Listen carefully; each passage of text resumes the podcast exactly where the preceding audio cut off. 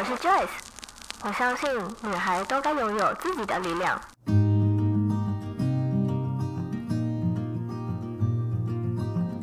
分享，让我们彼此之间不再疏远。不管是财务或身心灵成长，身为女孩的我们，都该拥有精彩的人生。在这里，跟我一起成长，一起阅读不同的生命典范吧。欢迎你来到一则茶室。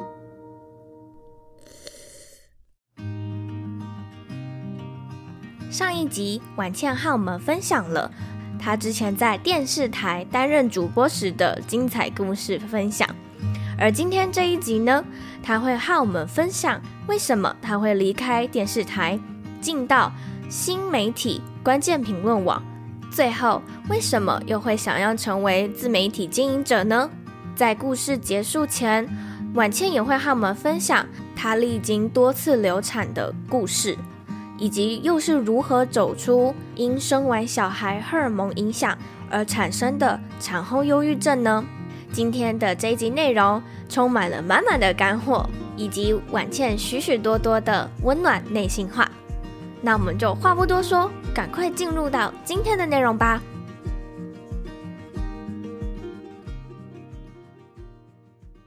那我们刚刚讲了那么多，就婉倩她之前在新闻台的故事啊，后来你为什么会决定想要离开金字塔顶端的主播电视台，然后进到关键评论网呢？刚刚说我其实一直想当一个说故事的人嘛，虽然我可能大部分的时间都是在说别人的故事，可是说故事也要有一个听的对象，那所以这攸关的是我到底是在对谁说话。以前是传统电视台嘛，又或者说主流媒体，所以我就想说，我其实是一直想要跟同样一个世代的年轻人一起啊、呃、说我们的故事，或者是讲同样的语言。所以我就想说，当时我可以可以去哪里呢？刚好网络新媒体在那个时候是盛行的，那他们也跟我递出了橄榄枝。嗯、我想说，嗯，刚好也差不多，那我就去试试吧。虽然我现在在这个主播台上是。很不容易的里程碑，对。但我知道，我知道我想要往哪里走。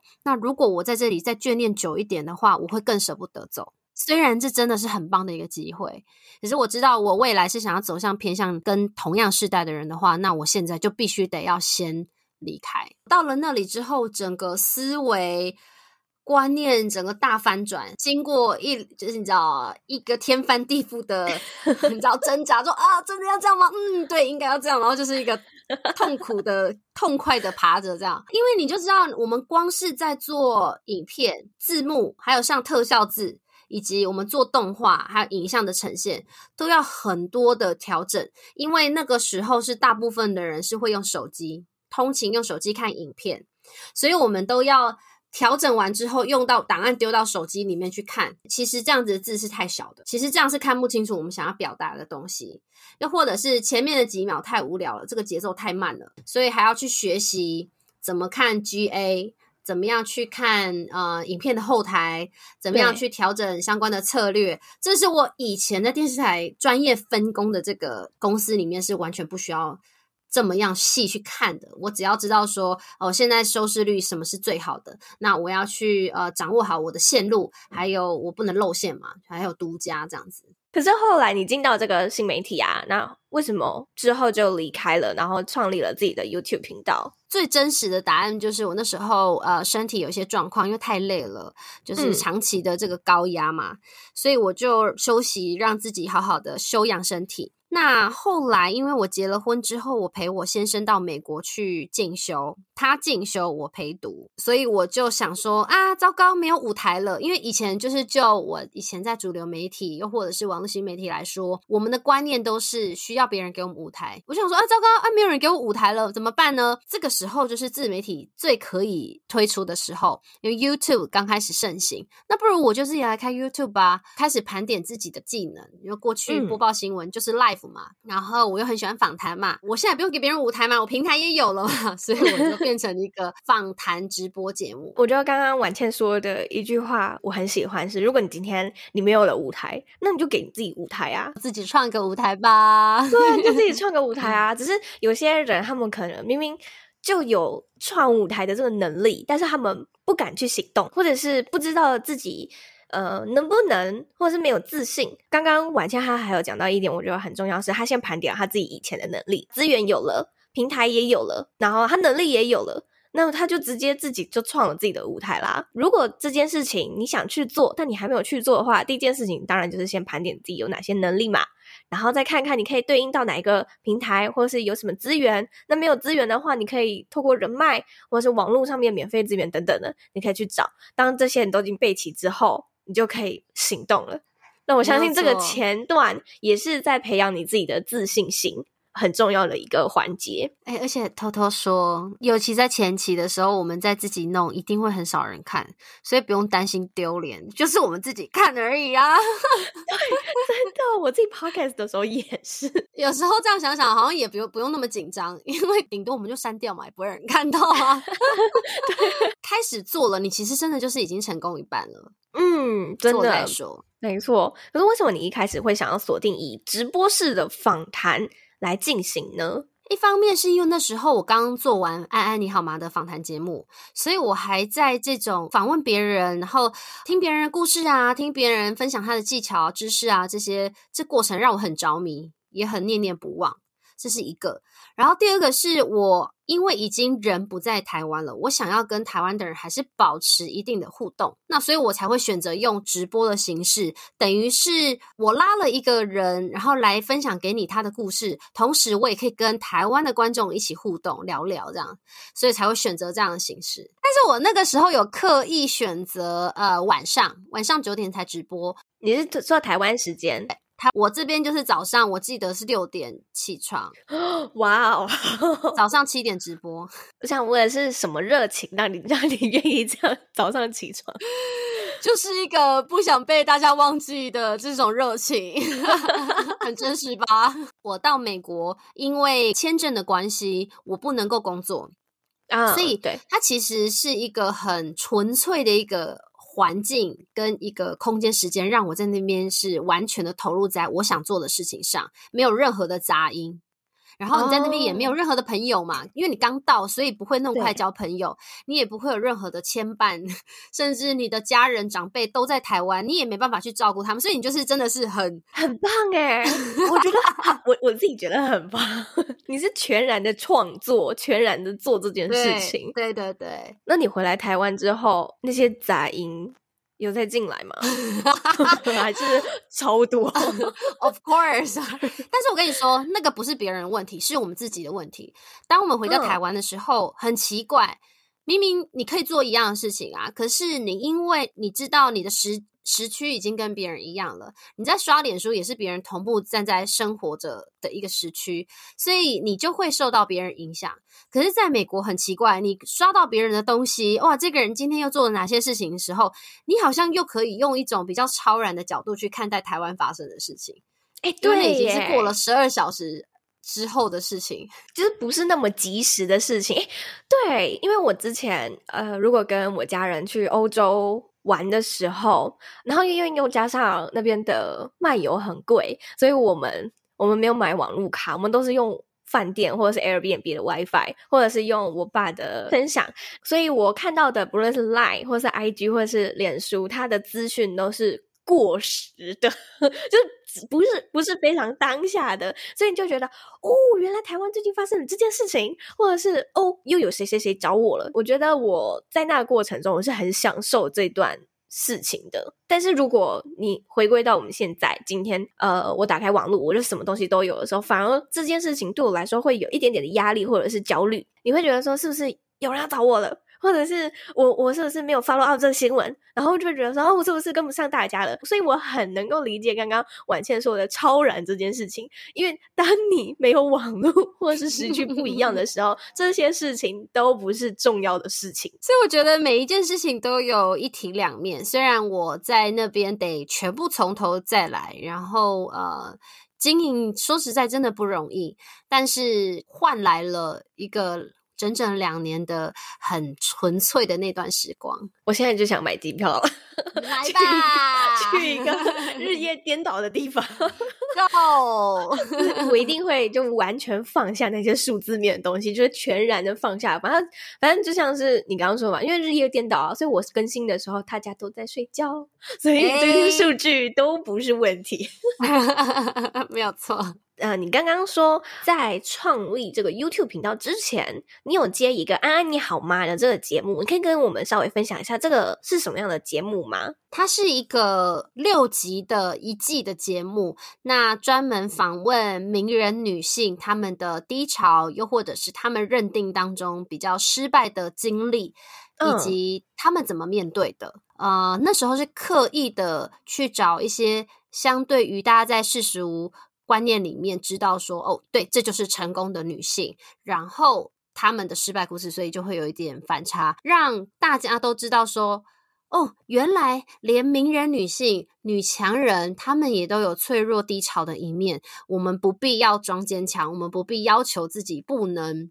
示弱。哇，那你不是每一次访谈完之后就觉得好有正能量的感觉哦？我们知道如何面对低潮，不代表我们永远都不会低潮了。我们只是比较知道可以怎么样 deal with。所以，我今天比如说，哎，我今天就是可能在职场上，或是哪一个作品上做的不是很理想的时候，我就会点开“安安你好吗”的播放清单，想说，嗯，我今天应该先来个，嗯嗯，来个庄淑芬呢，还是来个周品君，还是来个余香？就是每一个，因为每一个人代表的所要传递的东西都不一样，因为有些可能受访者他是，对，他可能讲的是比较会让你说啊，我觉得我需要被他骂一下。然后有一些是这种软性的，我觉得我需要被他安慰一下，这样。啊，哎，很有趣啊！现在可以在哪里听到呢？啊、呃，在 YouTube 搜寻“安安你好吗？你是那个女部的你”，就可以找得到了。然后我也会把这个 频道也放到这一集的资讯栏的地方。那我想要问问，除了是以我自己的身份。问，然后也想要帮一些，比如说 Podcaster 的主持人问问，说我们身为一个访谈类型的 Podcaster 啊，因为我们可能不是本科系出身，所以呢，我自己的留言也常常收到，就是你很不会主持诶，或是你主持的真的很烂之类的，所以我就想要问问婉倩，我们该如何成为一个好的主持人呢？或者是我们要怎么去找出自己的主持风格，啊、呃，我觉得主持风格这件事情是一开始 Joyce 也有提到说，你是做了一百集之后，你才觉得，诶，渐渐知道要怎么样访谈，所以我都会觉得。先试了才知道，因为有一些现在有名的 YouTuber，他们一开始也都不是做这个题目，或者他们的风格一开始也不是这样的。所以唯有你真的开始做了之后，你才知道哦，原来这样子是不适合你的，跟你想象中不一样。那如何成为好的主持人的话，我觉得就我们可能要先思考，我们今天这个啊、呃，这个访谈的目的是什么？所谓的目的哦，是指说今天不论是听众或是观众，他来收听这段访谈或是这个节目，他的期待是什么？他期待是来这里学东西的吗？还是来这里被疗愈的？因为这三个都是呃，一般大家呃会去听一段访谈的三大目的嘛。然后第二个就是启发，那可能是访问这个人的创业故事，或是像我刚刚说的，他是如何面对低潮。他是怎么走过来的？那虽然听的是别人的故事，那我也不是真的要学他怎么做，但是我可以从他的回答，他怎么看待这件事情当中得到启发。在第三个就是呃偏疗愈或者是感受或娱乐类的，比如说我听完这个人在讲一些好笑的故事完之后，哦，我哈哈大笑，心情变好了，或者是他在讲一些睡前的故事啊，带着大家有一个好的睡眠，也觉得被疗愈了，被放松了，这种就是。呃，每一个访谈它都有不一样的目的，所以如果我们今天很明确知道要让收听的、收看的观众呢，知道得到他想要的东西，那我们在做这个访谈的时候就不会跑掉，就不会迷路，也不会失焦。那我们就可以专注在这个目的上去问出该问的问题。很多时候是我们啊，好像这个想问，那个又想问，就后来变成自己在剪辑的时候会觉得很痛苦。是这个都想放，那想放，然后播出来之后就觉得，嗯，为什么这个观众说这个访谈真好，那个观众却说我的访谈很烂呢？是因为没有符合他的期待。每个人带着不一样的期待来嘛，所以你给他的东西不符合他期待，他就觉得你做不好啊。那这个可能就攸关你对于这一集节目的定位是什么？你到底是要让他学习的，还是让他被疗愈的？如果你的标题是写学习的，嗯嗯、他进来的时候，他就会知道我是要来学习，他才会点进来嘛。结果你进来都是在聊一些好笑的东西，嗯、那他就觉得哦，我没有学到的东西啊，他就会觉得你问的很烂、嗯、啊。这就有点像是那什么呃标题杀人吗？还是还是就把你调进来，然后结果你听到的东西跟你的标题是完全不一样的。你可以想象是那种 YouTube 呃 Line 有没有 Line Today 现在不是很多下一些很耸动的标题，对对对对对，然后点进去就被骗吗？然后下面不是骂骂翻吗？可是还是很多人点阅了。我是觉得我们可能不要尽量不要走这个路线。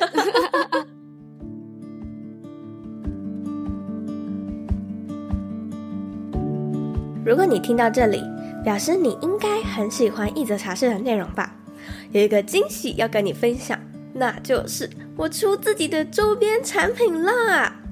从发想产品到最后生出这个宝宝，总共耗时我将近半年的时间。而我所开发出来的产品就是一则茶室的茶叶，是不是很棒？是不是很酷？以后你就可以边听一则茶室 Podcast 边喝我的茶叶了。而这次呢，所做的茶叶组里面总共有十包，各五包两种不一样的风味。一款是东方美人，我将它取名为翩翩；而另外一款茶叶是茉莉花红茶，我将它取名为时薰。我的两款茶叶都是以红茶为主，可以不用担心顾虑的，无时无刻都可以喝我的茶。那在哪里可以买到呢？你可以点击下方资讯栏的地方，到一泽茶室官方网站。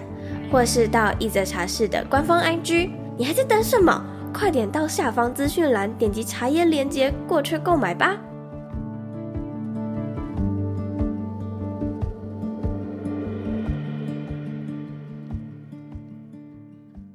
之前呢，还有一碰到一个状况，就是如果我的来宾他是一个很快速就回答完我问题的人。那我要怎么办？如果问题准备不够，我自认是一个很会聊天的人，但是如果我遇到很不会聊天的人，这样我真的是没有办法再接下去。难道我就要三十分钟，然后就给大家呵 呵很快速的就我问他答，我问他答，那我该怎么办呢？我觉得我们可能要先思考说他是属于哪一种类型。你感觉他是因为很紧张，所以他省话吗？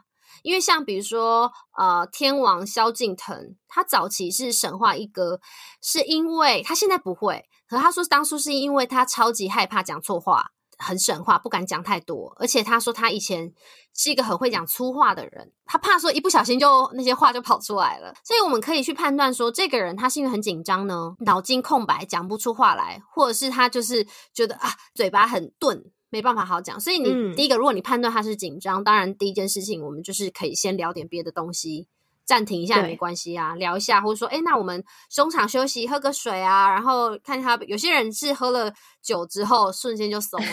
第一个就是呃，先舒缓他的紧张，然后聊一些他有关的事情。应该是说我们在访问这个人之前，我们先去看他有没有过去分享过相关的东西，他有没有受访过，有没有一些影像资料，你就可以先看他上镜头的样子。如果你感觉他说话很侃侃而谈，这件事你就不用担心。如果你看他感觉就是哦，这个主持人好像都要一直引导他的话，那你就要 心理准 备，我就要很担心。对，你就准备当天准备两倍的题目，对，不怕他问完，对不对？然后再来去找他的社群平台，看他分享过什么东西。比如说，他有分享过，原来他有宠物，他家有两只狗。或者是他超爱晒他的小孩，就是去找到任何蛛丝马迹，当天先跟他聊这个，嗯、要让他松而已。某一个程度是开启他那个开关，他先聊他很热忱的东西，有时候他就会不自觉的聊的你，你就可以感觉他眼睛在发亮。他讲起这件事情的时候是不一样眼神的时候，那你就啊，对了，你当天通了。另一个是在现场，当然你可以准备一些万用词。那每个人不一样，嗯、你可以是说，当他讲完的时候，他可能也不知道说到底要不要说更多。所以你可以问一些追想一些追问的万用词，嗯，当他说哦，我那个时候诶，其实我不这么想哎，然后你可能以为他多想着，就他讲完了，你就说哦，怎么说呢？然后看他怎么回，又或者是你给他选择题，哦，你跟他说怎么说呢？是因为 blah blah blah A 吗？还是还是因为 B 呢？然后他就要么 A，要么 B，要么给你 C 选项。然后他跟你说哦，嗯，我觉得是 A 诶，然后你再说。为什么啊？就是慢慢的去深挖这件事情。Oh. 那可是有时候他是太紧张，他脑筋一片空白，所以你给他选项之后，他突然间啊，对对对对，我本来要讲这个，真的，因为我在初期大概前十集的时候吧，我那时候没有出访这个流程。那我通常呢，我都会在采访前三十分钟，用三十分钟的时间跟他们闲聊，或是闲话家常。一开始的时候，我会聊完之后，我就说。好，那我们就要准备开始喽。可是呢，通常他们听到这句话，他们又开始紧张了，就啊啊，呀，真是来了这样。所以呢，我后来就学乖了，我从我 就是前那三十分钟我就开始录音了，然后录到后面的时候，我就会跟他说：“哦，那我很好奇啊，就是就开始问了。”哎，你知道很聪明，你看你也是真的 run 过前面这么多集之后，你才得出来这些技巧。我们那时候也是访问那些虽然不是素人，但他们都是专家学者，你就知道这是一个很严谨的角色。没错，有几个场我进去之前，我都跟摄影师说：“等一下呢，你架好麦克风，我等一下使你一个眼神，就可先开录。反正我们前面就直接剪掉就好了。通常我跟你讲，通常是前面的回答都是最自然。”对对，真的就是当他知道哦，已经 action 了，然后他就开始又开始紧绷了，然后又开始吃螺丝了，又不知道该怎么回答了。对，所以哎，真的透露是一个，但当然最后要跟他讲一声啦，只是说可以降低他的这个紧张戒心。对对对，没错。好，我们刚刚前面呢，其实聊了很多婉倩，不管是硬实力或是软实力的东西。那我相信今天这一集大家应该有做很多笔记吧？我自己做了很多笔记啦。再来呢。呃，我想要问问，就婉倩她自己本身，她已经有稍微聊到，就是她陪她老公到美国去读书嘛。那在没有办法工作的情况下呢，他还是找到了可以创作的一个平台。这样，那我在出访的时候，我其实有得知婉倩她是一个一直想要有孩子的人，但是呢，她又经历过很多次的流产啊。婉倩，你身为一个一直很想要小孩的妈妈啊，是你是怎么去克服每一次的这种？打击呢？我觉得很大的打击，通常都是你会问很多为什么？为什么会发生？我都这么努力了，为什么呢？我们工作职场努力就会有成果，为什么这件事情就是努力不来呢？太多的为什么，我们也我到现在也不知道。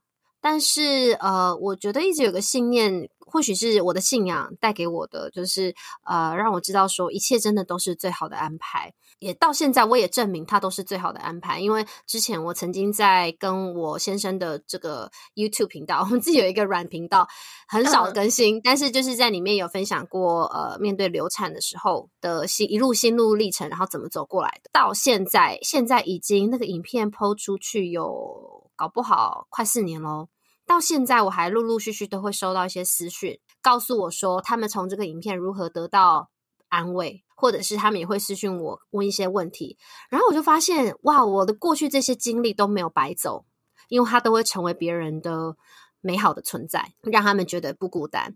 那我也因为我有强大的信仰，帮助我走过这一段路，还有我的先生，我们有共同的信仰，所以呃一路走过来，虽然我必须要很坦白讲，这过程绝对是不容易的，一定是很痛苦的，并不是像我现在讲的这样子云淡风轻，嗯、一路都走过来了。然后也成为我的养分，这样子。我其实刚刚在听你讲的时候，我就直接脑海想到，我曾经看了一本身心灵相关的书，叫做《灵魂出生前计划》。我自己在节目里面我分享过非常非常多次这本书，然后这本书呢，它作者他认识了一个通灵师，然后他采访了很多很多故事的人，那其中有一个篇章就是在讲流产这件事情，然后那个妈妈呢，她也她有有几个已经顺利生下来了，但是就是有一个小孩，他就不小心流产了，所以他一直一直觉得是他自己的错。他把这件事情归咎在自己身上，所以他一直没有办法走出来。即便这个小孩他已经流产了好几年了，但他还是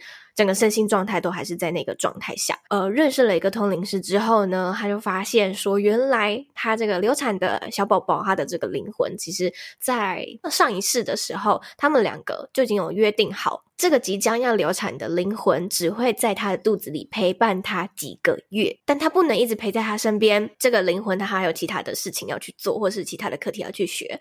他要带给这个妈妈的一个课程，就是你要去学着原谅自己，因为我没有办法一直陪在你身边，即便我很爱你，但你要透过这件事情去学会放过自己，以及原谅自己，还有好好的爱自己这件事。啊、哦，我看那一段的时候，我真的是泣不成声，你知道吗？我跟那个妈妈一样，就是哭到一个不行。可是我看完之后啊，我那个妈妈就是完全是释怀了，她就觉得说，呃，这件事情对她来说，嗯，真的要 move on 了。她不可以一直活在那个过去那个时间点。所以我觉得，不论现在在听这一集的听众朋友们，你是不是正在怀孕，或者是你也像婉倩一样，可能有经历过蛮多次的伤痛，希望这样。的一个分享对你来说是有帮助的。那后来我是知道你顺利的有了一一个儿子，你拥有小孩的生活是有很大的落差的嘛？因为在那之前你是很想要小孩，很想要小孩，可是你毕竟还是你跟你老公的生活状态。那你现在你多了一个小孩进入到你们生活了，一定。难免会有，呃，生活上面的时，不论是时间、空间，或是生活作息，都会有影响。你觉得会有很大的落差吗？的确，蛮多的不同。怀孕之前，有小孩之前，大家常常看到相关的议题都是 balance 平衡这个字眼，常常会出现在讨论这个议题里面。如何平衡职场跟比如说小孩啊、家庭啊？对，那所以其实也因为这两个字，它害惨了我一开始的状态。就是我一直试图要平衡，但是人家不都说可以平衡吗？为什么我不行呢？太难了，因为这就是全新的体验，也没有人教我们怎么样当爸妈。然后我一开始，我记得我好像在一个多月之后，前一个月都是月嫂跟我老公帮小孩洗澡的，我不敢洗，因为我怕把小孩你知道摔坏或淹死。我还自己深陷在，因为当妈妈还有呃喂母乳的这个 issue 嘛，就是呃奶量到底够不够，小孩有没有办法顺利的。可以喝母奶等等的，嗯，就是有很多很多的你过去从来没有经历过的一些问题要去面对。是，但是我后来很给自己很大的释放，是说，其实这就没有什么一定要平衡这件事啊，就是选择，嗯，你就是选择在这个时候全力的冲刺，你选择在这个时候专心的陪孩子，最后的就是妥协嘛，你就是知道说，OK，好，我现在呢一天里面可以工作时间就是这么短，嗯，我能够呃跟。朋友聚会的这种时间就是这么样的少，少到一个没有朋友的状态。但是这就是选择，我不会觉得说这是一个牺牲或者是什么。所以很多时候就是我们自己爸妈、新手爸妈自己的内心要先啊、呃、预备好这个状态。我不会说是落差，因为落差听起来好像是我本来是一个很高的期待，然后最后就是落空。但我会说是不同，就是可能之前想的太天真了。现在就是面对现实。我还想再问一下，就是你刚刚说初期的时候，小朋友他不太会表达，所以你就不知道他到底要什么。新手妈妈在生完小孩的时候，多少都会因为荷尔蒙的关系，然后可能会有一些产后忧郁的状况啊。那如果这个时候又有一个不会跟你说他现在要干嘛，然后只会哭的 新生儿出现的时候，睡眠不足，身材走样。然后又是小孩子二十四小时一直哭闹的状态，其实在这个状态下，呃，真的很容易就会陷入产后忧郁。然后我身边也有一些朋友们，他们产后忧郁很多年。我想要问问婉倩，你有度过这样的一个过程吗？有有有，这是一定。因为那个都是那是荷尔蒙的关系，就是跟各位听众朋友，如果呃你是男性的话，不是很了解的话，这是我们没办法控制的，因为那个是激素、嗯、体内的激素的关系导致的。哦，他就是很奇怪，你就是会觉得很难过啊，很悲伤啊，情绪很大啊。我我的先生真的是一个神队友啦，他就是知道有这个状况，那其实他也不必说什么，就是抱着我，然后让我哭，哭完就没事了。至于我们自己女性来说，面对这状况，包含当初我在做安安你好吗？呃，人生都会有不同的低潮的时候，很多时候最大的痛苦来源是我们自己，因为我们要求自己不能难过太久，我们要求自己要赶快好起来。就是不行，我不可以再这样废下去了。可是我没办法控制自己，我就是很难过，我就是觉得心情很 down。其实就是 it's okay，就是你是可以好好的让自己把这个情绪走完，然后。再重新站起来都不迟，但是如果说你都没有让这个情绪完整的抒发，你就立刻的要求自己恢复，其实你什么东西都会做不好。对，所以我那时候是有让自己好好的就忧郁吧，就就悲伤吧。虽然回去妇产科那时候在美国嘛，他们蛮注重这件事情，所以他们会有一个呃，除了妇产科医生之外，有一个诊所里面的心理师会跟你聊一下，问一下说，哎，那你最近怎么样啊？什么了解？然后发现哦，你这个回答感觉好像有点那样的倾向，他就叫你填一个表。然后就判断说，哦，有你有产后忧郁症，对，就会跟你聊聊，对。然后，嗯、因为他们非常重视这件事情，这个国外我不知道台湾怎么样，但是美国很重视，嗯、所以呃那时候有特别提醒我们这件事情。我觉得有时候是意识感，有没有意识到这件事情？对，所以当你有意识的时候，其实夫妻之间就可以先提到这件事，然后彼此有自觉嘛。而且就会体谅对方，对，比较不会说你、嗯、你干嘛发什么脾气，你干嘛干嘛情绪那么激动或者什么，可是就是我没办法控制的。那你后来是怎么走出来这个产后忧郁呢？随着时间吧，就是我觉得我那个情绪差不多走完，然后因为其实那时候还有某一部分是因为包含，就是我刚刚说你从来没有当过妈妈，那你不知道怎么去帮小孩换尿布，帮他安抚他，或是帮他哄睡，你什么东西都不知道，所以是一个混乱的状态。然后加上你看看你自己在镜子里面的样子的状况，就是状态很糟糕，所以这是非常正常的。那所以他就是需要一点时间，你需要一点时间适应这个新的环境、新的状态、新的成员。没办法退货，没办法退货，不可逆。因为我其实也很害怕大家听完之后会害怕生小孩，或者是甚至像你，你也有说你其实现在不太想要小孩。但是我想说的事情是，其实这些都是可预知的，就是我们知道会发生，所以我们就面对它，知道会发生。那在那个时候，我们可以先跟我们的伙伴、人生伙伴先讲好，可能会有这个状况，需要他的帮助。因为很多时候男生是真的。不知道发生什么事，然后还不知道怎么可以怎么帮你，所以他才会做一些白目的事情。所以如果我们很明确的提出需求，好，在这个状态的时候，我会有这个，我会有这个情形，会有产后忧郁。嗯、那请你给我什么样的帮助？到最后我，我只要我哭，你就抱着我就好，你不用说太多，不用念，也不用安慰我，你就是抱着我就好。有些人是喜欢这样子，就是每个人不一样的模式嘛。所以这就是先沟通好。其实真的长久来看，我会觉得我反而蛮庆幸自己经历过这些。包含了流产，包含产后忧郁这些，我觉得蛮荣幸的，因为这就是我们身为女生，我觉得，我觉得我经历过这些之后，我的人生的历练整个 level up，我看待事情的角度，我也变得更成熟了，散发出来的成熟跟看待事情的成熟是别人无法取代的，我会觉得我的内心也更强大了，所以我会 鼓励大家，就是如果你还在这条路上犹豫，当然我觉得有些人不想生孩子有自己的理由，所以我没有觉得要用道德去绑架。而是说，如果你正在犹豫的人，然后你可能是害怕生产、害怕担任妈妈的话，我会觉得很鼓励大家，就是我觉得它会让我们更强大。嗯，然后我现在也很 enjoy。我现在回头看，就是它真的是需要时间的啊，没有人可以一一生下来立刻当妈妈，就哦，立刻起来，那个是什么？不可能的，这是什么？社会告诉我们的没有，这不是，这不是真实的，都是要经过历练的。嗯。那今天呢，就是跟婉倩聊了这么多，我觉得很荣幸，然后我也聊得很开心。那最近呢，婉倩她就是开了一套镜头表达力线上课，就是专门 for 我。我这一种没有办法在镜头面前好好说话，然后好好表达，然后没有办法看着镜头的这种 TA，我就是百分之百的 TA。那可以请婉倩稍微介绍一下这套课程会教大家什么吗？好，这是一个呃。第一个在市面上唯一聚焦在面对镜头表达的课程，所以比如说你是要透过视讯会议跟客户提案、简报，或是商务决策的会议，又或者是你因为疫情的关系必须得透过直播来做销售，不论是虚拟或实体的产品，以及可能你是创作者，或是你本来就是讲师，要因为疫情一样是因为疫情的关系，必须得转做线上教学或是经营自媒体。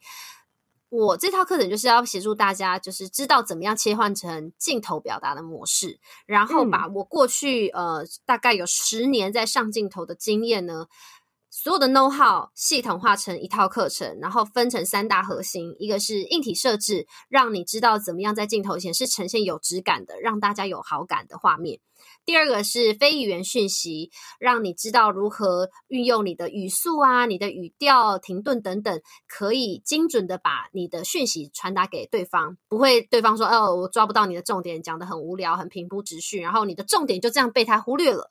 然后第三个就是肢体语言，在上镜头上的肢体语言要如何强化说服力？最后呢，会帮助大家在学完这些，真的实际上上镜头之后呢，你可以根据这三大核心，我设计一个镜头表达力的检核表。目前正在好好好学校线上课程平台正在募资的线上课程，直到一月十九号。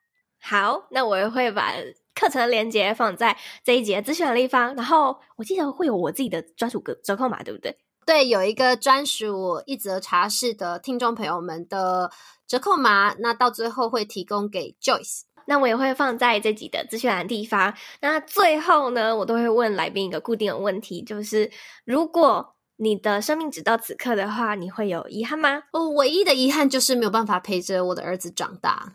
因为我觉得生孩子就是一个陪伴另外一个生命长大的过程。今天就再一次的感谢婉倩来到一则茶社的节目。那如果说听众朋友们想找到婉倩的话，可以在哪里找到你呢？啊、呃，不论是 YouTube 或是 Facebook 或是 IG，只要搜寻镜头教练，你就会找到我的账号喽。那呃，我最常出没的地方是 IG 的现实动态，会在上面跟大家分享一些 behind the scene 的东西。那、嗯、我也会把相关的讯息就放在这一集的资讯栏，大家有兴趣的话都可以点击去看。然后别忘了，就是晚倩的新的课程呢，它的募资期间只到一月十九号，所以大家。记得要使用一则茶室的专属折扣码哟。那我们就在这边跟听众说个拜拜吧。谢谢，谢谢，拜拜。拜拜。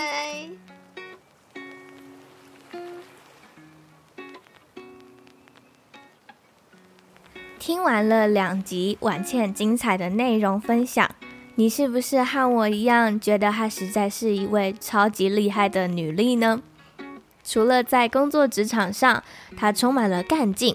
以及不怕被打败的精神，在生活上，她也是一位非常勇敢的母亲。这两集内容都因为她充满正面的想法，也感染了我。而我也很喜欢婉倩最后分享的一段话：人生中的痛苦，往往都是我们自己给自己的，因为我们给自己太大的压力，觉得要压抑这个情绪，或者是要赶快度过这个情绪。而没有好好的去享受这个情绪在我们身上所发生的一切。而我也要另外补充，我觉得当我们有情绪或是低潮的时候，不是一味的掩盖它、逃避它，而是去经历它、穿越它。或者你也可以试着往内心去挖掘，为什么你会有这个情绪？为什么眼前的这个困难对你来说是很痛苦的呢？往往我们都会挖掘到意想不到的事情哦。如果你觉得这一集的内容对你有帮助的话，欢迎你可以帮我们在 Apple Podcast First Story 上面打新评分、留言，写下你对于这一集内容的心得与想法，或是也可以帮我们在下方资讯栏的地方点击赞助连接，请我喝杯茶，或也可以直接购买一则茶室的茶叶，对我来说也是一种支持哦。对了对了，还有婉倩的新课程《后疫情时代镜头表达力》课程即将在一月十九号募资结束，记得要使用 Joyce 的专属折扣码 J O Y C E 三百，就可以再折三百元的优惠哦。你可以到下方资讯栏的地方点击课程链接，点过去参考看看。那我们就下一次早上八点。空中相见喽，拜拜。